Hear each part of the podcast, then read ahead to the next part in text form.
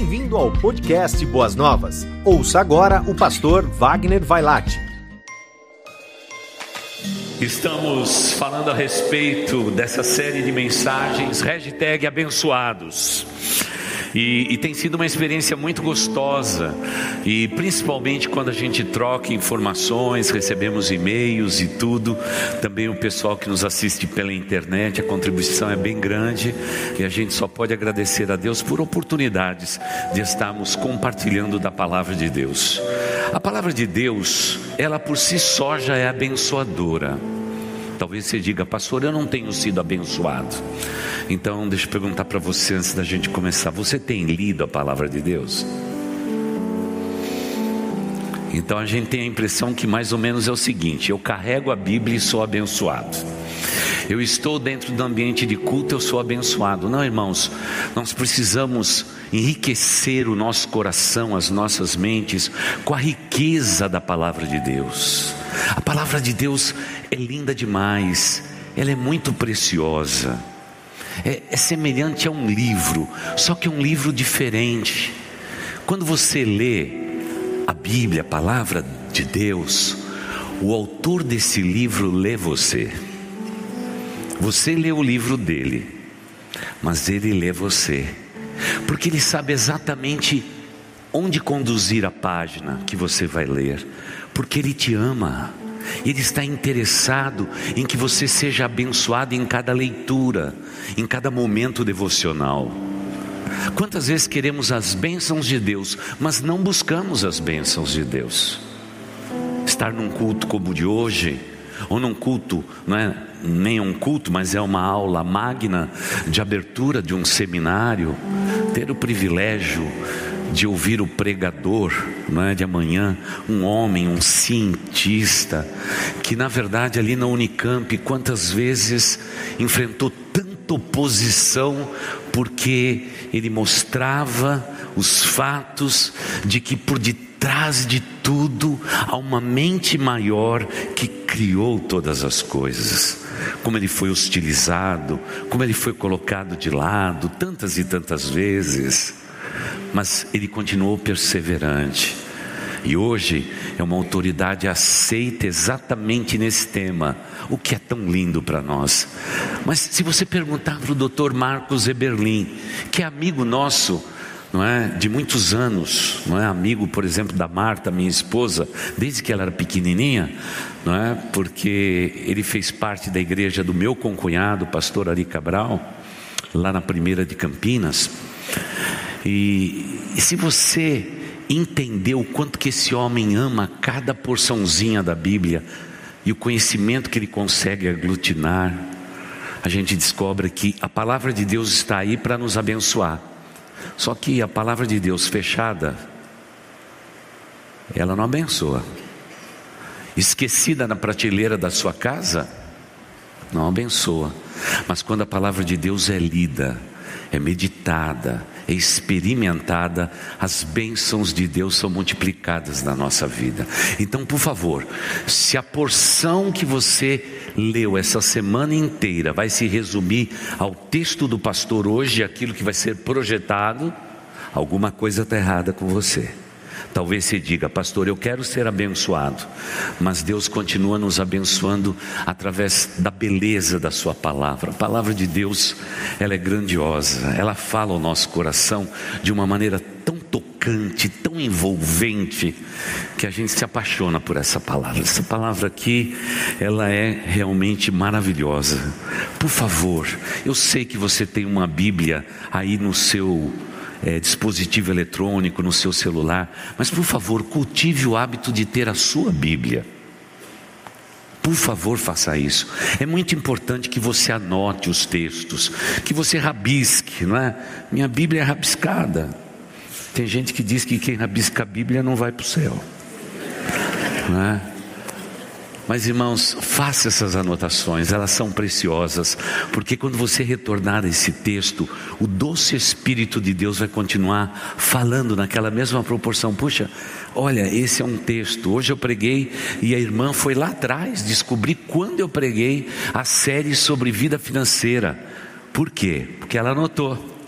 Ela rabiscou lá, mensagem pregada dia tal, e ela veio recordar o dia e a data que eu preguei.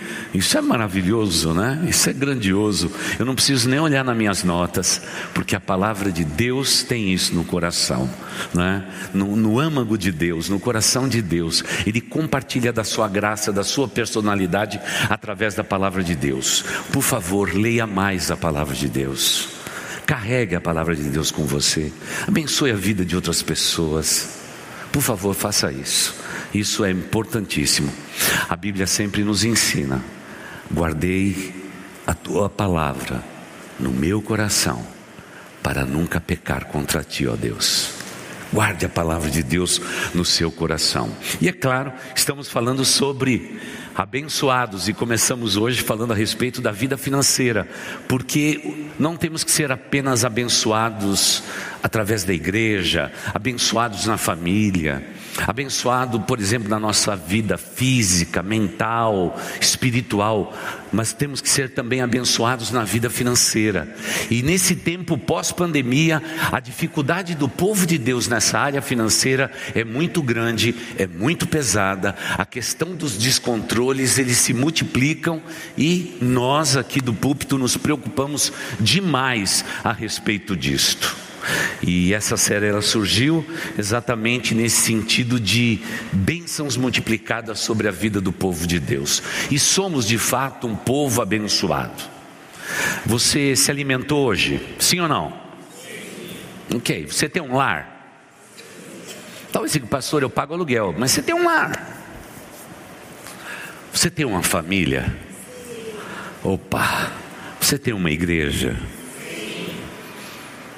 O apóstolo Paulo diz que se nós tivermos onde morar, o que vestir, não é? O que comer, devemos estar felizes e nos sentir abençoados. Mas hoje queremos muito mais. E pior, não sabemos administrar o que Deus coloca na nossa mão. Como Deus poderá nos colocar sobre o muito, quando eu recebo talvez pouco?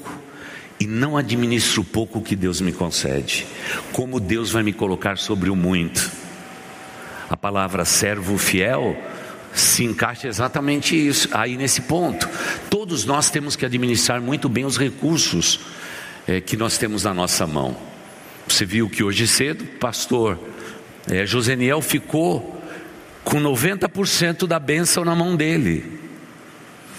E tem que administrar. Esse é o grande desafio. É o grande desafio de hoje.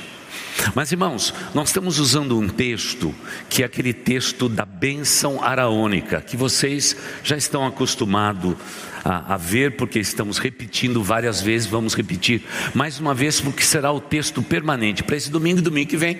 Domingo que vem a gente encerra essa série com a celebração da ceia pela manhã e à noite. E o texto bíblico diz o seguinte: o Senhor disse a Moisés: Diga Arão e aos seus filhos o seguinte: assim vocês abençoarão os israelitas, uma bênção compartilhada. O Senhor te abençoe e te guarde.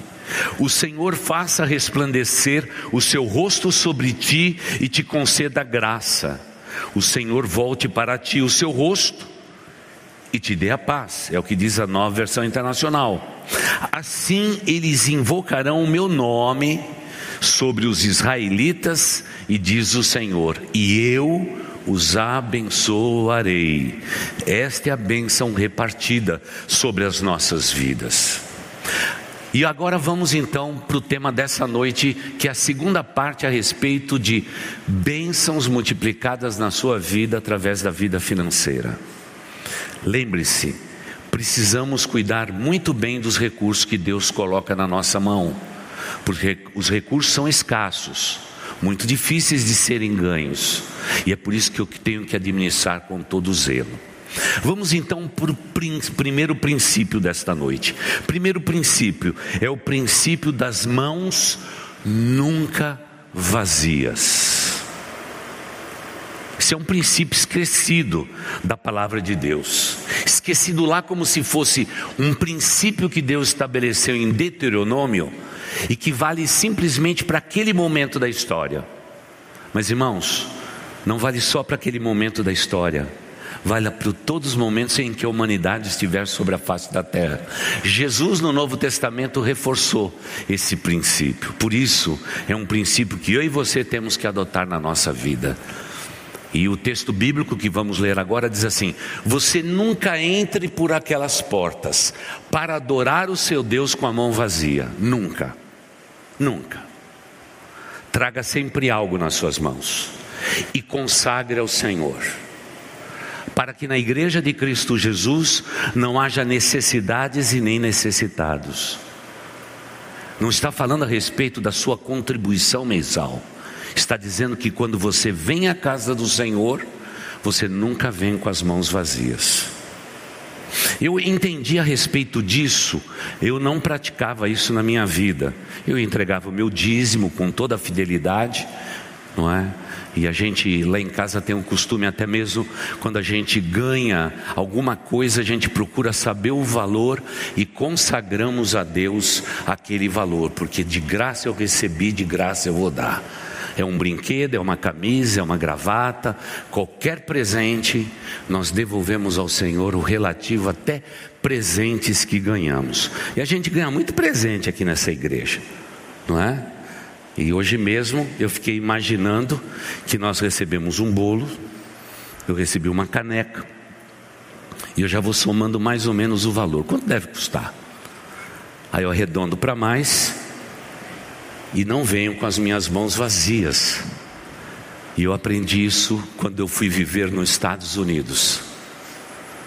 Eu achava interessante que havia dois momentos ímpares no culto para a maioria dos membros da igreja. Eles tinham sempre na mão dois envelopes, porque lá nos Estados Unidos se recebe semanalmente. Então, todo final de semana, todo mundo tinha dois envelopes. E eu perguntei então para um senhor, né, por que dois envelopes? Ele diz: Olha, o primeiro é porque eu exercito a minha fidelidade a Deus e à minha igreja. E o segundo eu sempre trago alguma coisa nas minhas mãos, porque eu não posso me apresentar na casa de Deus com as mãos vazias. É um princípio do Antigo Testamento. E esse valor aqui, desse segundo envelope, é para ajudar a igreja, ajudar os necessitados, a ação social da igreja e tudo aquilo que ela faz. Eu me alegrei, porque nunca me ensinou, ninguém me ensinou esse princípio. Quando eu aprendi, já adotei para a minha vida. Eu não venho com as mãos vazias. Eu sempre trago algo em minhas mãos. Porque na igreja de Jesus há muitos necessitados. Veja o que nos diz Deuteronômio 16, 16 e 17. Deuteronômio 16, versículos 16 e 17. Veja como uma cultura americana é interessante. Ela ensina isso às futuras gerações. A cada ano, Todos os homens de Israel devem celebrar essas três festas: a festa dos pães sem fermento, a festa da colheita e a festa das cabanas. Em cada uma dessas ocasiões, todos os homens devem comparecer diante do Senhor, seu Deus, no lugar que ele escolher. Não devem, porém, apresentar-se diante do Senhor de mãos vazias. Olha a palavra expressão de mãos vazias todos devem ofertar de acordo com as bênçãos que receberam do Senhor seu Deus. Claro que isso é um princípio.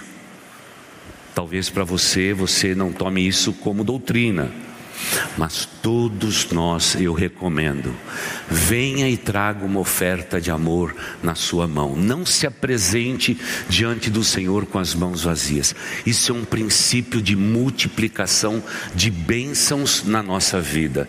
E eu sou fruto disso. Minha família é fruto disso. Nunca Jamais nada faltou na nossa vida, porque as bênçãos foram multiplicadas. Depois que a gente adotou um princípio tão pequeno como esse, não é? Sabe o que aconteceu conosco? A gente vem na casa do Senhor e nunca voltamos para casa de mãos vazias. Você acredita isso? A gente vem com as mãos trazendo algo para ajudar os pobres, os necessitados, uma oferta de amor. Mas Deus nunca deixa a gente voltar de mão vazia. Porque é um Deus abençoador que diz: Você me obedece, obedece meus princípios, e o resultado disso é que eu sempre vou lhes abençoar. É interessante como aquele balcão branco que faz aquele L lá atrás é tão pouco visitado nesses dias. A gente faz Pix, a gente manda o dinheiro por depósito eletrônico, mas qual foi a última vez que você se lembrou das pessoas que precisam? Fez uma compra de supermercado e deixou teus filhos trazer alimento para a casa do Senhor, ensinando princípios de bênçãos que não compramos só para nós, abençoamos outras pessoas. Ou quem sabe passou naquele galpão, naquele balcão e apanhou um envelope e disse assim: "Filho, filha, aqui está a ofertinha que você vai levar para o culto infantil." Dias atrás, o menininho passou por mim e disse assim: "Você o que, que, é isso na sua mão? Eu achei que era ofertinha. Ele tinha uma coisa assim bem apertada na mão. Ele diz assim: não, pastor, meu pai não dá oferta. Denunciou o pai. Eu falei, então você espera aqui. Aí fui lá no gabinete, peguei e disse: Ó, põe aí na tua mão no momento da oferta e entrega ali. Nunca deixe seu filho vir de mãos vazias para a casa do Senhor, porque se ele adotar esse princípio bíblico, ele será abençoado sobre a face da terra. Você encontrou qualquer judeu no mundo, de qualquer procedência, de qualquer lugar do mundo, que vá com a mão vazia na sinagoga? Nunca. Nunca. Nós temos que ter princípios que movam a nossa vida. Esses princípios são abençoadores. E por serem princípios, o que, que significa isso? Eu não tenho sete, oito textos bíblicos para fazer desse princípio uma doutrina. Não tenho como. Porque para nós batistas, se não houver sete textos bíblicos, eu não posso fundamentar uma doutrina. Então, quando eu não posso fundamentar uma doutrina, é um princípio que eu devo observar. Por favor, você poderia observar esse princípio? Porque isso disciplina o teu corpo, disciplina a sua mente, disciplina o teu ser, para que você nunca chegue na casa do Senhor teu Deus com as mãos vazias. Agora, o grande desafio não é você obedecer esse princípio, ou você ofertar entregar dízimos. Esse não é o ponto maior de Deus. O ponto maior de Deus é que você tem que administrar muito aquilo que está nas suas mãos. Esse é o maior desafio nosso. E Deus tem princípios estabelecidos em Sua palavra para mudar tais valores. E eu não estou aqui, irmãos, os irmãos sabem, me conhecem por 28 anos. Eu não sou um pastor apelativo, não peço dinheiro, não faço nada disso. Porque isso é tão mal visto pela sociedade, ainda que uma estrutura como a nossa, tão cheia de funcionários, a gente precisa de toda a subsistência e apoio do povo de Deus. Mas o que, que eu estou tentando dizer é o seguinte: a questão divina não é o que você entrega e consagra aqui. Ele estabeleceu isso. Ninguém é obrigado a fazer nada. O motivo porque eu sou de uma igreja batista é porque no tempo que eu me converti, havia muitas igrejas e denominações que tinham, na verdade, carnê que você tinha que pagar. E muita gente usava essa expressão, pagar o dízimo. Como é gostoso a gente estar numa igreja batista, onde, na verdade, se você contribui ou não contribui, é uma coisa entre você e Deus. Eu estou aqui há 28 anos e não sei quem contribui e quem não contribui. Talvez você diga assim: puxa vida, pastor está falando para mim, porque eu não contribuí. Irmãos, esquece. Aqui nessa igreja só existem três pessoas que talvez possa notar quem contribui ou não contribui. São os tesoureiros da igreja, porque eu não sei. Então você não precisa nem olhar para mim hoje e dizer: ah, o pastor está olhando muito para o meu lado. Esqueça. E é por isso que eu pertenço a essa denominação e sempre vou pertencer. porque a nossa tradição, com os nossos 90 milhões de irmãos nos Estados Unidos e os outros espalhados por todas as partes do mundo, somos um povo livre, ninguém é obrigado a nada, simplesmente você ouve, aprende, assimila, crê e pratica, se você quiser. Se você não quiser praticar, fique bem à vontade. Agora, repito, o grande problema não é o que você consagra a Deus. O grande desafio é aquilo que Deus ainda permite que esteja na sua mão. Aí que é o desafio, e a gente precisa administrar direito. Então, hoje, depois da pandemia, a gente percebe que esse é o ponto fraco. Infelizmente, na vida de muitas famílias de nossa igreja, as finanças ficaram todas desarrumadas. Então, deixa eu dar aqui duas orientações. Primeira delas, se você tem alguma dificuldade na área financeira, nós temos em todo o primeiro sábado do mês aqui na nossa igreja orientação financeira. São consultores que pega aí as tuas necessidades e dá orientação para você chama-se orientação financeira. Você liga na secretaria, marque um horário. No sábado de manhã, vem aqui e você vai ter realmente uma pessoa que faz isso no mundo corporativo, orientando empresas a como se organizarem na vida financeira. Está aqui à sua disposição, você que é membro da igreja, gratuitamente, para orientar você quais as economias, o que você deve remanejar na sua vida para ter um sucesso ainda maior na vida financeira. Venha, participe. Não é? Muitas vezes está à disposição, mas o povo nem vem. Claro que também no sábado você sempre ouve falar sobre orientação jurídica. Se você tem um problema jurídico na sua vida, uma questão para resolver, uma orientação a respeito de propriedade, de, de um contrato de aluguel, alguma coisa assim, é só vir e falar com um dos nossos advogados. Marque um horário na secretaria e vem aqui. A igreja está aqui para servir você. Nenhum dos nossos advogados vai defender tua causa, é, vai defender o que você. Nós estamos aqui para orientar, é a ordem que eles têm, é orientação, tanto jurídica quanto financeira. E na orientação financeira, é, é, simples para essas pessoas que no mundo corporativo estudaram para isso, esse tipo de consultoria, tecer comentários a respeito de como você, a tua vida pessoal, a tua vida empresarial, como você deve orientar a sua vida. Palavra fresquinha, gostosa. Então venha. Coloque em ordem a tua vida financeira, porque isso é muito importante para Deus e também importante para você e para sua família. Vamos então é, falar então sobre o segundo princípio. Deixei aí o das jamais com mãos vazias e vamos então agora falar a respeito de um outro não aqui. Não as dívidas, irmãos. A gente tem que tomar muito cuidado com dívida. E por favor, tem que tomar muito cuidado com o cartão de crédito. Todo mundo tem um cartão de crédito. Ainda bem que agora os cheques já não são tão especiais como eram no passado, não é? Eu achava tão interessante a minha gerente dizendo para mim, pastor, você vai ser um, um cliente especial, preferencial. É? E quando a gente perguntava qual era o juro embutido, a gente dizia impraticável, não posso viver disto. Para algumas pessoas a gente orienta aqui, não é? Vem para o aconselhamento pastoral e diz assim: estou endividado, cadê o cartão? A gente pega o cartão, dá na mão da pessoa e dá uma tesoura. E diz assim: corte esse negócio aí, joga isso fora.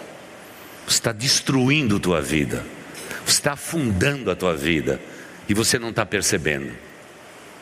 São posições que a gente tem que entender que nós temos que cuidar da questão das dívidas. Porque quando temos dívidas, e principalmente aquelas que não temos como pagar, eu começo a trilhar um caminho perigoso, que provavelmente vai trazer consternação tanto para mim quanto para minha família. Então a gente tem que ser cuidadoso. Lá na sua casa, compartilhe suas necessidades. Eu sei que às vezes um sabe administrar melhor do que o outro. Se tua esposa administra melhor, não tem nenhum problema de você reunir a família e dizer assim: a esposa vai administrar. Agora pegue alguém que tem um pouco a mão fechada. Não precisa ser um muquirana ou uma muquirana, mas alguém que já é mais zeloso no que diz respeito à administração. E alguém que saiba administrar. Para administrar, você precisa de papel, caneta, um caderno, uma planilha. Se você é bom no computador, uma planilha de Excel. Tem que fazer exercício. Nós precisamos fazer tudo isto. Por quê? Porque precisamos compartilhar isto com a família. Coloque os seus filhos na mesa. Diga para eles quanto que o papai ganha, quais são as entradas, o quanto que nós temos que economizar. Você vai montar um time que vai te assessorar em tudo isso. Muitas vezes a gente nem comunica isso porque pode parecer uma fraqueza para o filho ou para a filha. É engano para nós. É engano. Tudo aquilo que é compartilhado em família é precioso aos olhos de Deus. Uma família vai vencer os seus desafios unidos, um ao outro. Nós precisamos fazer isto. E muitas vezes os casais têm tanta dificuldade com um princípio tão simples, que é esse aqui. Deus ensina que nós não devemos fazer dívidas. E aí a gente volta ao tempo antigo, aqui nessa igreja. Quando eu cheguei aqui, fui falar a primeira vez sobre vida financeira. Sabe o que os russinhos antigos disseram para mim? Pastor, na cultura russa é assim: a gente guarda, guarda, guarda, guarda, e depois a gente pode comprar. A gente guarda, guarda, guarda, e depois a gente compra à vista. O preço é melhor e a gente não tem nenhum peso.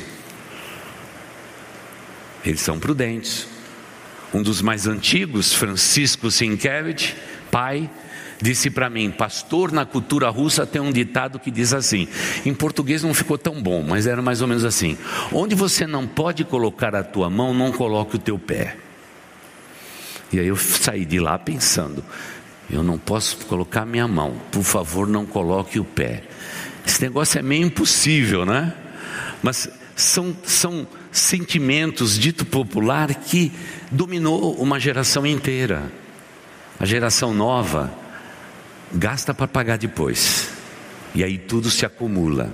Veja o que nos diz Provérbios 22, 7. O rico domina sobre o pobre. Quem toma emprestado é escravo de quem empresta. Irmãos, não sou eu que estou falando isso, é a Bíblia que está falando isso. Quem empresta é escravo. Talvez alguém diga aqui, mas pastor, é, a gente quando compra um bem que tem um valor agregado maior, é, a gente tem que pensar que não é bem assim. Tá tudo certo, eu sei que comprar hoje um imóvel, a gente paga ele em 20 anos, mas a gente sempre diz: dá para pagar? Aí vem o povo de Deus, esperto que só eles, e diz assim: Pastor, olha, eu juntei a minha renda, com a renda do meu pai, com a aposentadoria da minha mãe e com a renda da minha esposa, e nós fomos lá e compramos a casa. A pergunta não é essa, a pergunta é se você pode pagar. Se você tem condição financeira de pagar, não é quanto você ajuntou para comprovar renda. E a gente percebe que esse é o ponto neurálgico da questão.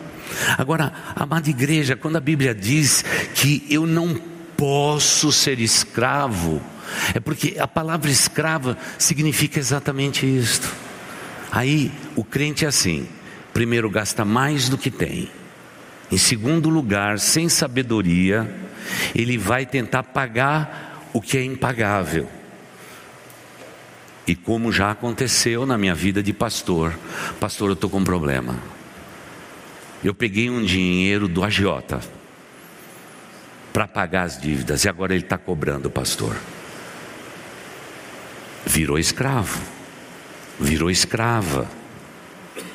Sempre haverá alguém para emprestar, principalmente quando percebe que uma pessoa idônea tem zelo, tem valores éticos e morais, sempre assim. Não se esqueça dessa palavra, escravidão. Você não pode ser escravo de ninguém, porque o Senhor da sua vida ele já é dono da tua vida, é o Senhor Jesus Cristo.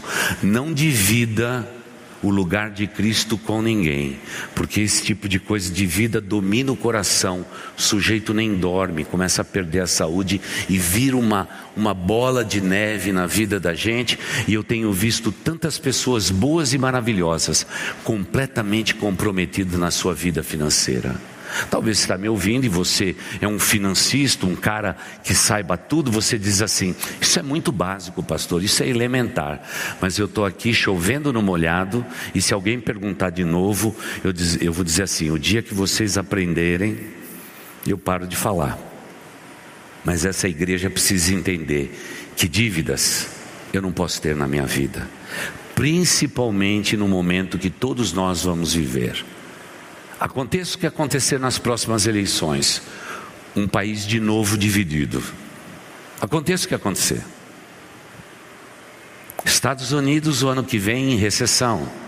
Aquela nação não sabe o que é uma recessão desde o final da década de 20 começo da década de 30, irmãos. O mundo vai passar um momento difícil. 2023 não vai ser um ano fácil. Então é por isso que todos nós temos que fazer a lição de casa, porque veja só, todos nós precisamos ser abençoados em 2023, então temos que tomar cuidado, temos que cuidar, cuidado. Por favor, examine alguns detalhes da sua vida que são importantíssimos. Primeiro, evite financiamentos e empréstimos, especialmente de bens de consumo. Cuidado com o cartão de crédito. Segundo os especialistas, hoje você financia algo, em média 12 vezes, por exemplo, diz o especialista, haverá um peso de sobrecarga sobre a sua vida financeira, em alguns casos até de 70% de, mediante de onde você está sacando esse dinheiro. Imagina só, 70% é um peso muito grande. É um peso muito grande. Por favor, evite com veemência cartões de crédito. Olha, acabei de falar dos Estados Unidos. Vai ser um período recessivo para aquela nação. Mas olha o que diz um pastor nosso lá nos Estados Unidos, pastor batista da igreja de Norfolk, na Virgínia. Ele diz o seguinte: ele diz assim cristão não pode servir a dois mestres. Por exemplo, o master, o mestre master, o mastercard. Não é? Não pode servir a dois senhores, ou o mastercard ou o senhor do senhor. Então escolha qual senhor você vai depender. Ainda que se você puder pagar no final do mês, de maneira integral, aquilo que você gastou no cartão de crédito seria a saída melhor. Cuidado com seus cartões de créditos e as facilidades hoje são múltiplas. Pague à vista no dia do vencimento. Por favor, lembre-se, nunca imagine que cartão de crédito não é dívida, é consumo necessário. Não, é dívida, irmãos. Se você não consegue conviver bem com eles, é melhor não tê-los. É melhor não ter. Então a gente tem que tomar uma decisão. Para que você evite esse tipo de coisa, você tem que entender o seguinte: planeja a sua vida.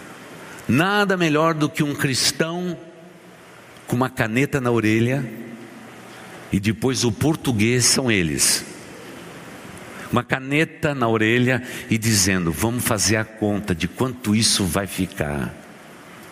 Tome muito cuidado. Por favor, tome muito cuidado também com as compras pela internet. Tome cuidado. Dias atrás, alguém da comunidade nossa doou é, um utensílio doméstico e doou para a igreja e dizendo: Isso vai ser desencargo de consciência. Achei interessante, desencargo de consciência. É porque a promoção dizia: se você comprar dois, você tem um desconto maior. Eu olhei para o utensílio doméstico e, sinceramente, com todo carinho, com todo respeito, eu não sei o que fazer com aquilo.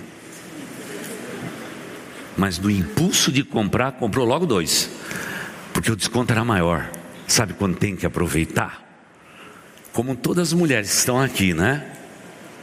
Na hora de comprar o sapato, se comprar um é 30% de desconto. Se comprar dois é 50% de desconto. Se comprar três é 70% de desconto. Irmãos, ninguém faz nada de graça.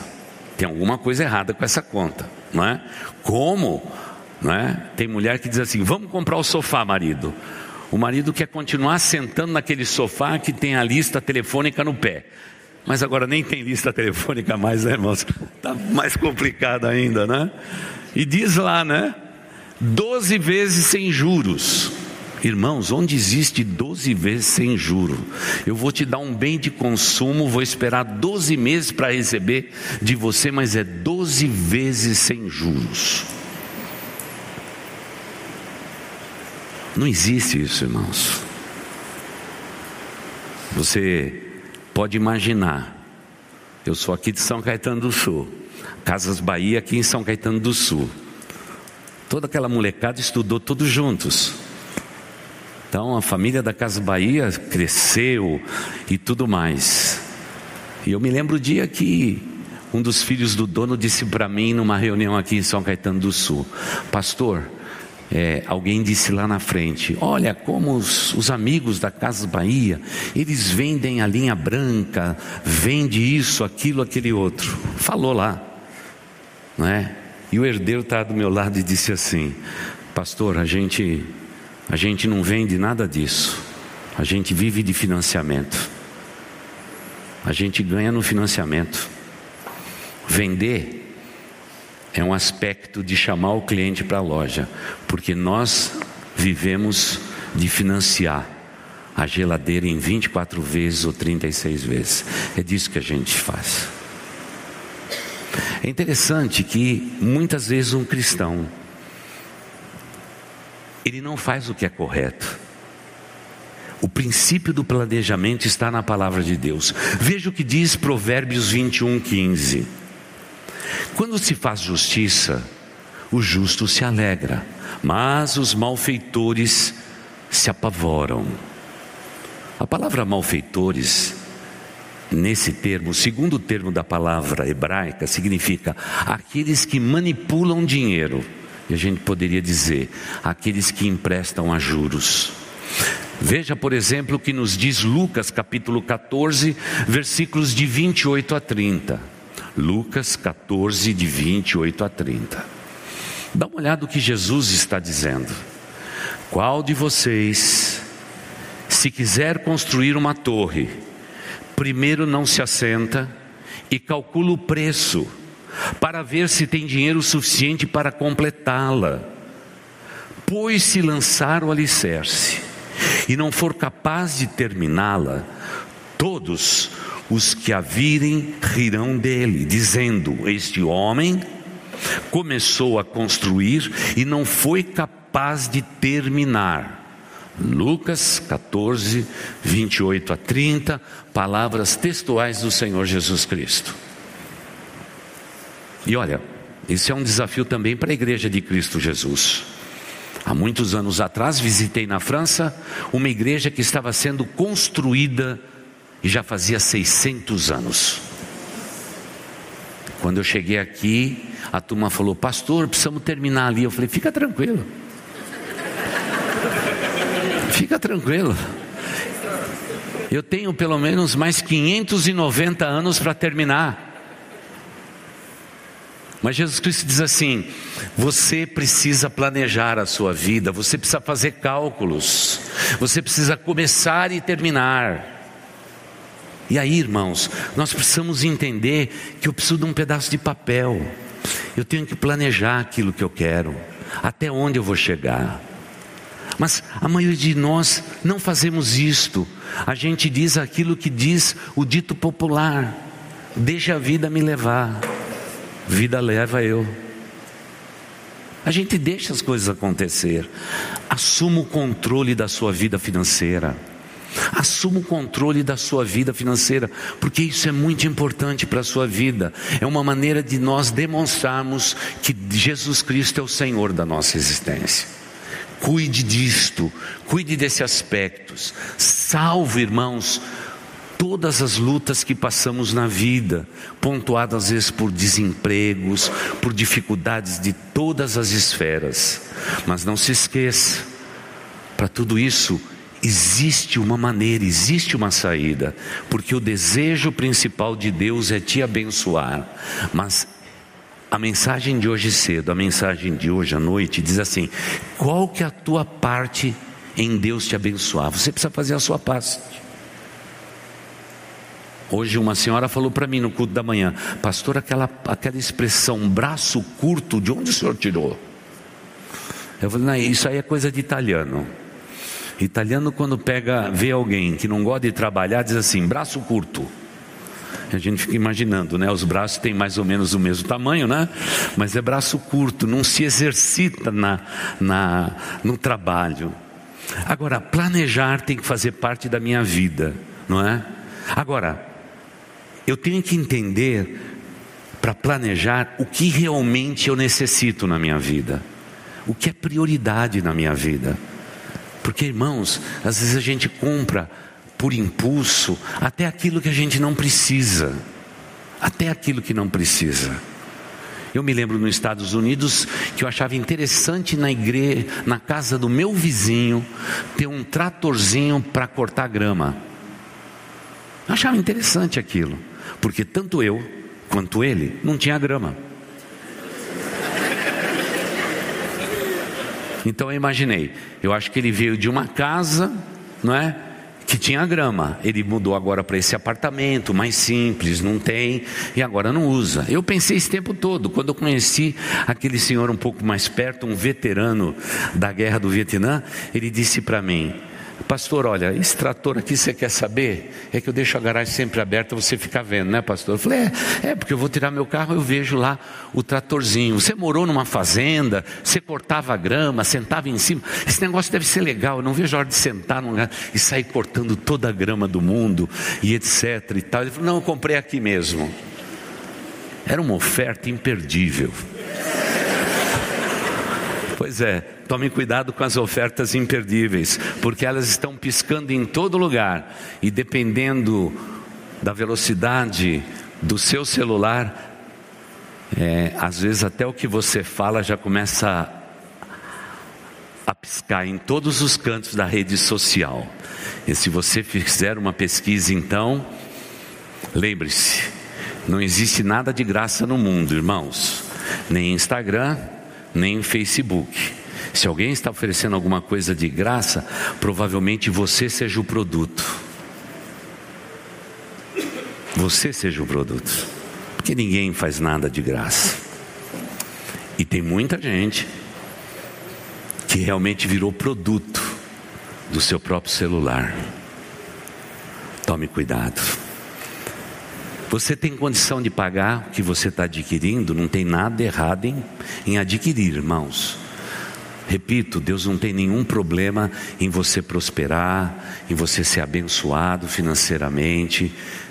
Deus não tem nada contra isso. A questão de Deus com o dinheiro do ser humano é que muitas vezes o ser humano coloca o dinheiro como a prioridade número um da sua vida. Quando isso acontece, o ser humano se tornou o produto da sociedade e não um servo de Deus. Por favor, compre sempre com um propósito definido. Compre sempre com um propósito definido. Alguém um dia disse a seguinte frase: consumir de propósito ou consumir com propósito. Em qual grupo você se encaixa? Eu consumo de propósito, eu quero comprar, eu preciso ter, ou eu compro com propósito? Há uma diferença muito grande. E bem provavelmente, ganhar, poupar, investir, e você nunca deve se esquecer da generosidade. Sempre seja generoso. Pastor, por que generosidade? Irmãos, eu, eu não sei explicar ao certo a dimensão da generosidade de um coração humano, mas todas as ovelhas que eu tive ao longo desses anos, as mais generosas sempre são as pessoas que sempre têm mais. Não sei como, Deus sabe, eu não sei. Por isso temos que ser generosos. O pior momento do ser humano é quando ele é mesquinho. A mesquinhez não tem nada a ver com a gente. Porque Deus nos amou de tal maneira que o que ele fez? Ele deu. O nosso Deus é um Deus generoso. E ele nos deu a salvação quando não havia nenhuma beleza em nós. Nosso Deus é generoso e eu e você temos que ser generosos. Então, essa generosidade eu queria que você, por favor, começasse pela sua família. Dá uma olhada na tua família. Olhe, na verdade, a pessoa na sua família que hoje passa maior dificuldade, que está lutando com maior dificuldade. Seja generoso, estenda a tua mão. Não, não seja mesquinho, não segure para você, porque quanto mais você segura para você, menos Deus vai conceder. Seja generoso, abra uma janela da generosidade na tua vida.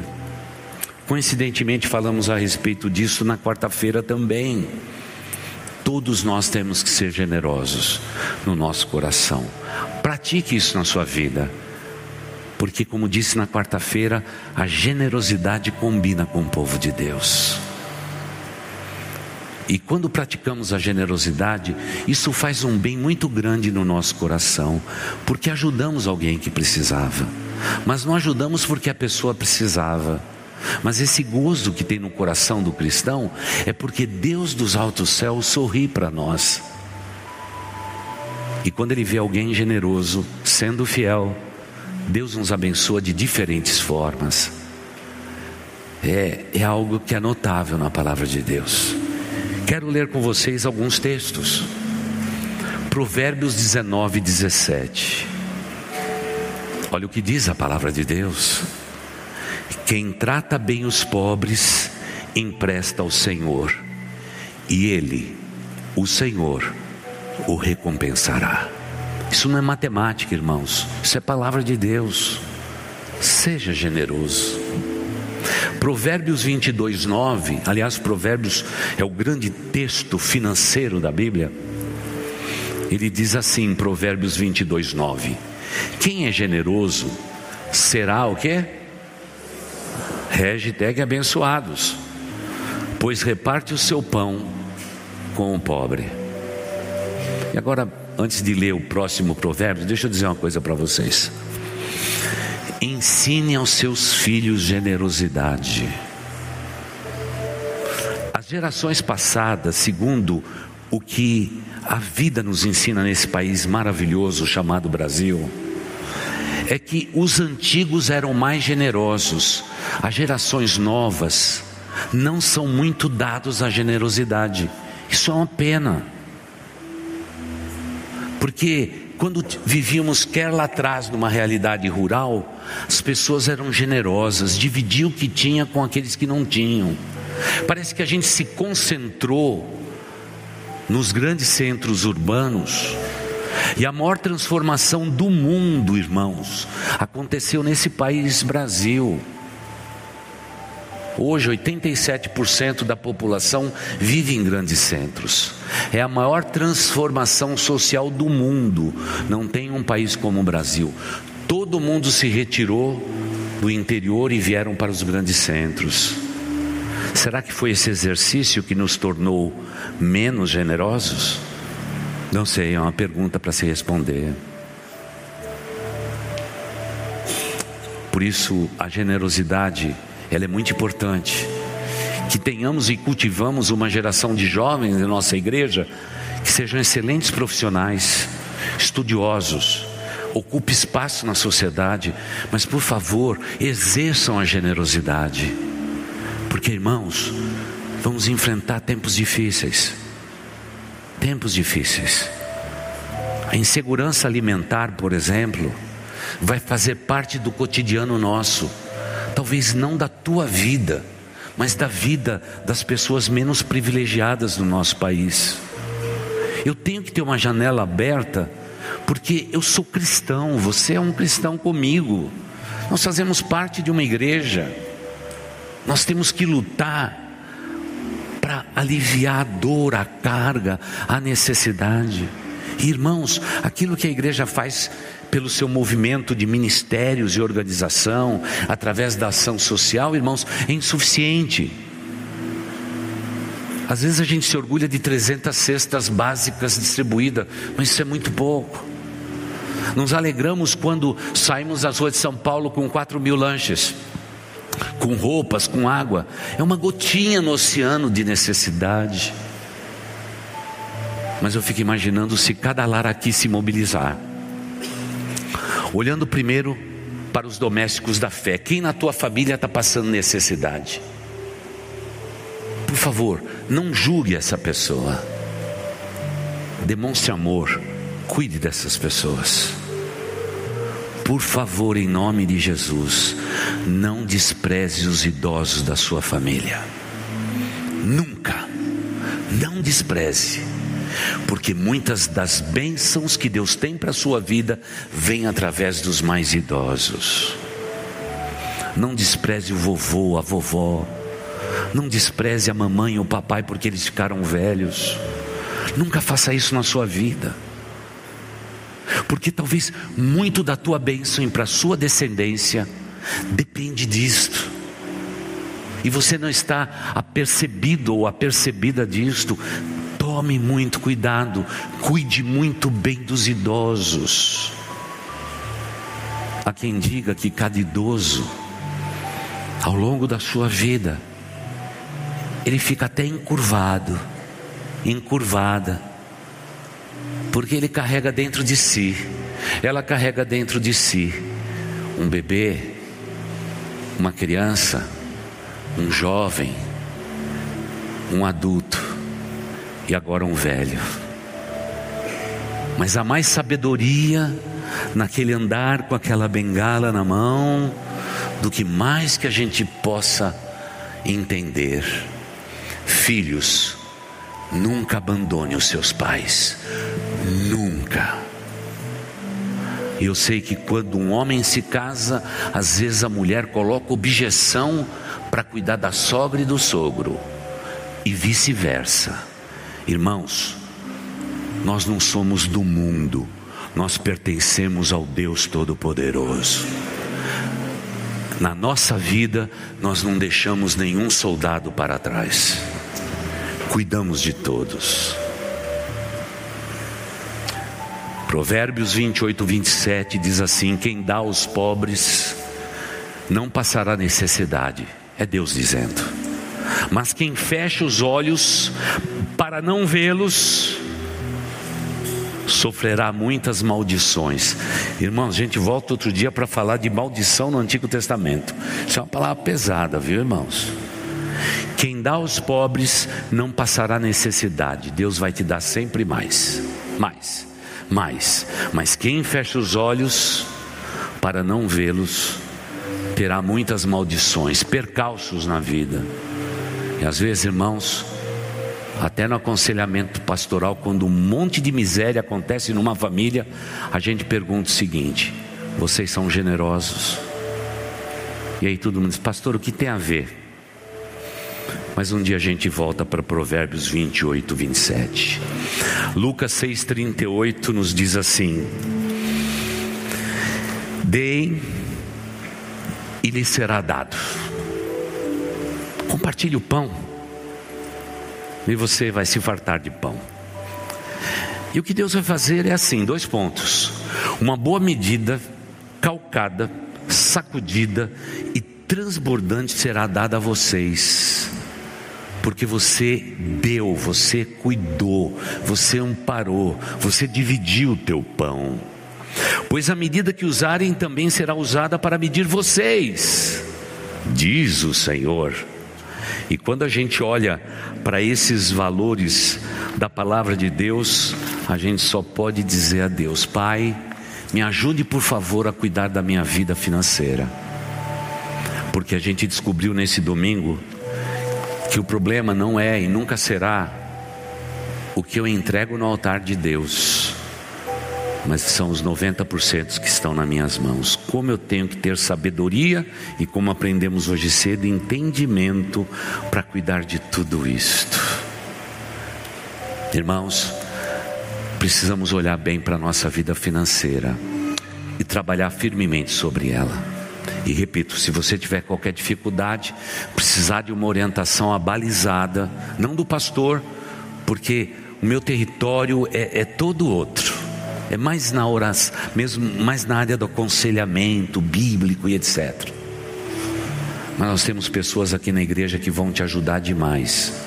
Ligue para a igreja e diz: Eu preciso de ajuda. Esse é o primeiro princípio, irmãos. E todo cristão tem que ser razoável. Porque quando somos razoáveis, estamos prontos a aprender. E quando estamos prontos a aprender, Deus nos abençoa. E eu sei que todos nós queremos também ser abençoados na vida financeira. Então, por favor, volte para casa hoje. Sente com a esposa. Apanhe um café, um chá, um suco. Senta um na frente do outro. Inclusive os casaizinhos mais jovens. Pode sentar lá, pode olhar um nos olhos dos outros. E da mesma forma que um dia colocou vocês dois, o pastor, no momento dos votos, um diante do outro, para fazer os seus votos, que vocês estejam sempre um diante do outro, discutindo tudo da vida, e vocês serão abençoados sobre a face da terra, como o pastor e os seus pais abençoaram vocês não é? Mesmo a mamãe estando distante, naquele dia, Ele vai abençoar vocês. Não discuta isso deitado na cama. Deus deu a cama para descanso e prazer, não para discutir os grandes temas da vida.